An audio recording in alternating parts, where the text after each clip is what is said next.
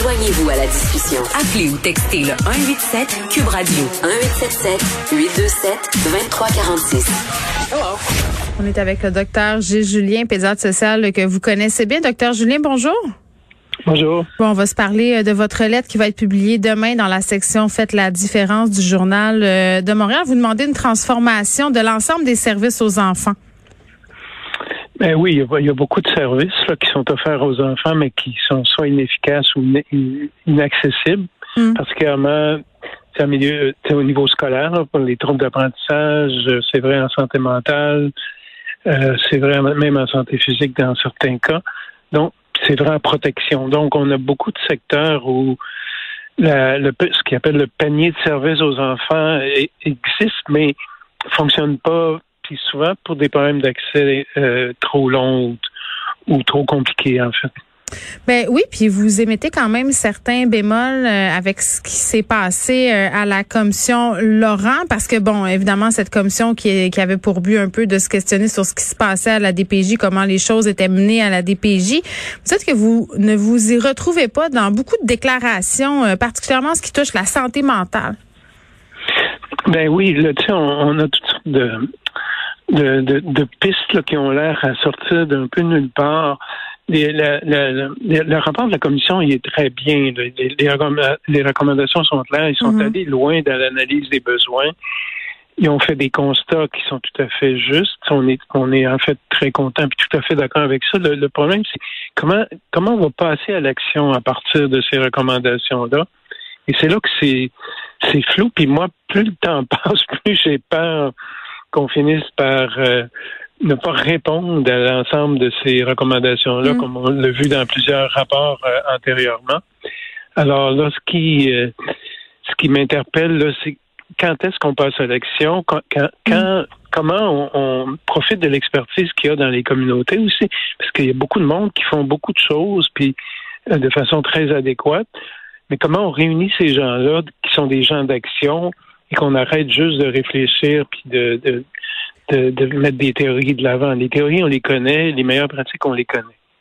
Docteur Julien, je vais faire un parallèle avec ce qui s'est passé euh, concernant la commission euh, qui était chargée euh, de lutter contre les agressions sexuelles, la violence conjugale. Je trouve qu'il y, a un parallèle intéressant ici à faire parce que dans les deux cas, et dans le cas de cette commission-là et dans le cas de la commission Laurent, on a agi pour répondre à une situation d'urgence. Dans le cas de la commission sur les violences sexuelles conjugales, c'était bon une situation, puis après ça, on, s'est dépêché parce qu'il y avait beaucoup de féminicides au Québec d'agir, de donner de l'argent.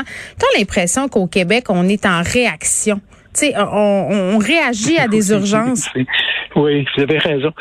En fait, vous avez tout à fait raison. Je ne sais pas qu'est-ce qui nous a amenés là, mais c'est toujours à la suite d'une catastrophe. Heureusement que les médias nous les sortent, ces catastrophes-là, parce mm. que euh, c'est ce qui fait bouger euh, euh, actuellement.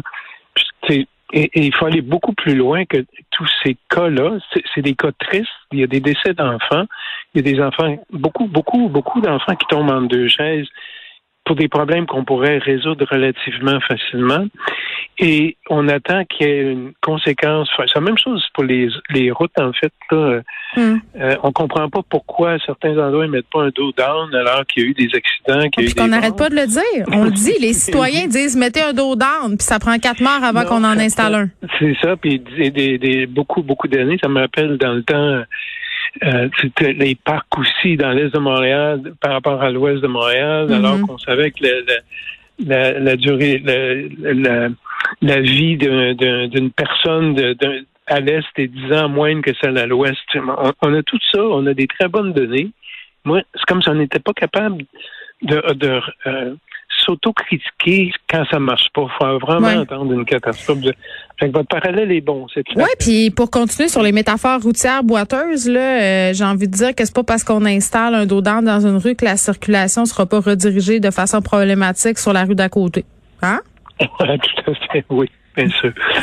Euh, qu'on est vraiment dans une situation, moi que je juge catastrophique parce que je suis en clinique beaucoup encore malgré mon âge et euh, ça continue. ce matin encore, j'ai des enfants qui qui n'ont pas les services requis à l'école, en orthophonie, par exemple, c'est un classique. Il n'y a plus d'orthophonistes dans les écoles, souvent.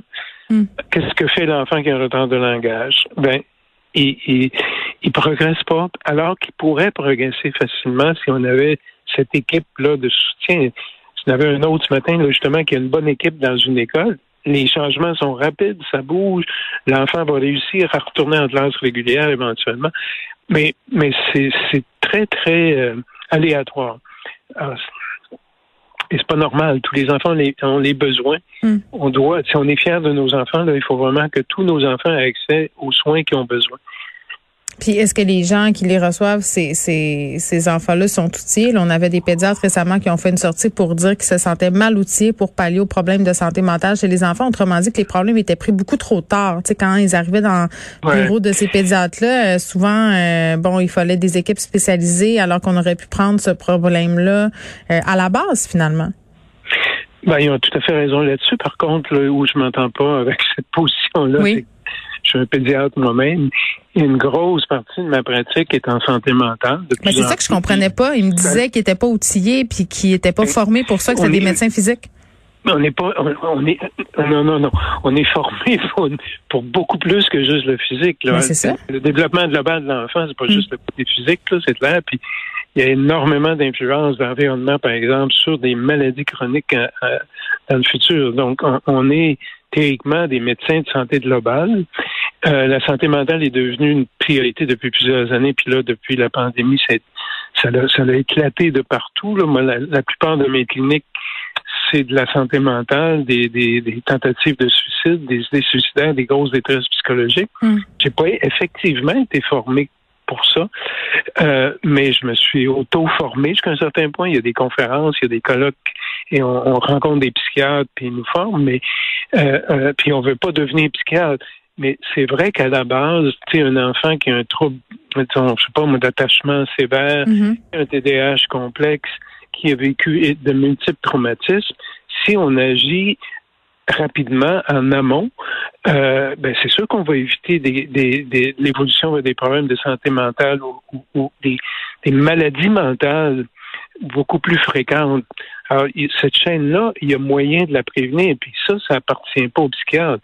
Ça appartient aux gens dans les dans les communautés, des cliniques de pédiatrie sociale mm. comme nous, où il y a une expertise variée avec des éducatrices, des travailleurs sociaux, des, mm. des thérapeutes et on, on est capable de faire ce job-là de première ligne santé mentale. Puis ça peut être animé facilement par un médecin de famille ou un pédiatre. On n'a pas besoin d'être psychiatre à ce niveau-là. Le psychiatre, on en a besoin en bout de ligne. Puis on n'est pas, nous, on n'est même pas capable de l'avoir. Moi, j'ai la difficulté à me trouver des psychiatres quand ça va très mal, quand je soupçonne une psychose chez un enfant. Là, je suis pas compétent comme pédiatre, mais euh, je devrais pas avoir de difficulté à me trouver un pédiatre pour s'occuper de la, la vraie psychiatrie. C'est là que ça me, c'était pas clair avec la position des pédiatres. Mm-hmm. Mais notre rôle en première ligne est, est, très grand. Le lien de confiance qu'on a joue un rôle majeur pour garder ces enfants-là, les dépister, mm. puis agir avant, avant qu'il soit trop tard.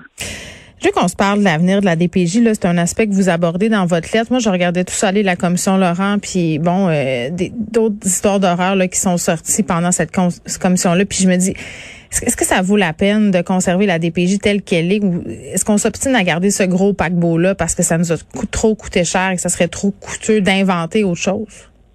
Ben non, ce serait moins coûteux d'inventer d'autres choses, puis le coût-bénéfice. Oui, c'est ça. Hein? Parce qu'on voit bien le, constat, puis même à l'interne de la DPJ, moi je rencontre des, intervenants de DPJ aussi en clinique tous les jours, et euh, il y, a, y a un essoufflement, il y a un manque d'encadrement, il y a des, des, intervenants qui sont tout seuls à prendre des décisions énormes. On l'a vu aussi avec les bébés alertes, toutes ces histoires-là. Euh, et c'est très, très lourd à porter quand tu travailles pas en équipe.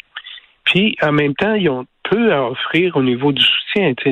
Le, on l'a vu, on le voit aussi avec les, les placements rapides. Ça, on est très inquiet. Moi, je suis très inquiet d'augmenter la cadence des, des placements ou des adoptions rapides parce que on n'a rien à offrir aux parents. Et, là, on va punir encore une fois des parents qui n'ont pas les services requis pour devenir des parents plus compétents. Ce que la loi dit, hein, on peut pas quand on intervient dans un placement d'enfant, euh, on intervient parallèlement avec la famille pour qu'ils puissent sortir de, de, leur consommation ou de leur violence ou quoi que ce soit. Mais si on n'a rien à offrir pour dépanner les parents, qu'on place davantage, c'est très risqué parce que les familles d'accueil aussi, il y a des familles d'accueil abusives, il y a des familles d'accueil qui qui prennent un enfant qui qui peuvent plus le garder au bout de six mois, un an, et, et là la ronde des placements ben est extrêmement toxique pour les enfants. Donc c'est pas la meilleure solution. C'est la solution de bout de ligne. Hmm. Ben, c'est ça. Euh, ben oui, sans vouloir euh, vous interrompre parce qu'on n'a plus de temps. C'est le problème. Puis j'en parlais avec Camille Bouchard, c'était que la DPJ c'est une porte d'entrée vers des ressources. Ça devrait pas être ça. Ben, tout à fait. Et puis nous, on, travaille actuellement avec la DPJ de Montréal puis le ministère pour euh, développer un projet qui est collaboratif où la première ligne prendrait euh, euh, s'impliquerait davantage en négligence des enfants parce que une grosse partie des signalements, c'est de la négligence et euh, la DPG est, peu occupée seule pour gérer ça. Alors que les, dans les milieux, avec les groupes communautaires, les centres de pédiatrie sociale, mm-hmm on a les capacités de rejoindre ces parents-là puis de les aider à, changer des habitudes ou des, Ou des, mauvaises histoires. Donc, oui, il y, a des étapes qu'il faut faire pour enlever à DPJ euh, ce pourquoi elle ne devrait pas s'impliquer, puis l'utiliser davantage pour ce pourquoi elle excelle, en fait, en abus physique et en abus sexuel. On va vous lire demain euh, dans la section Faites la différence du Journal de Montréal. Docteur G. Julien, merci beaucoup. Merci à vous. Au revoir.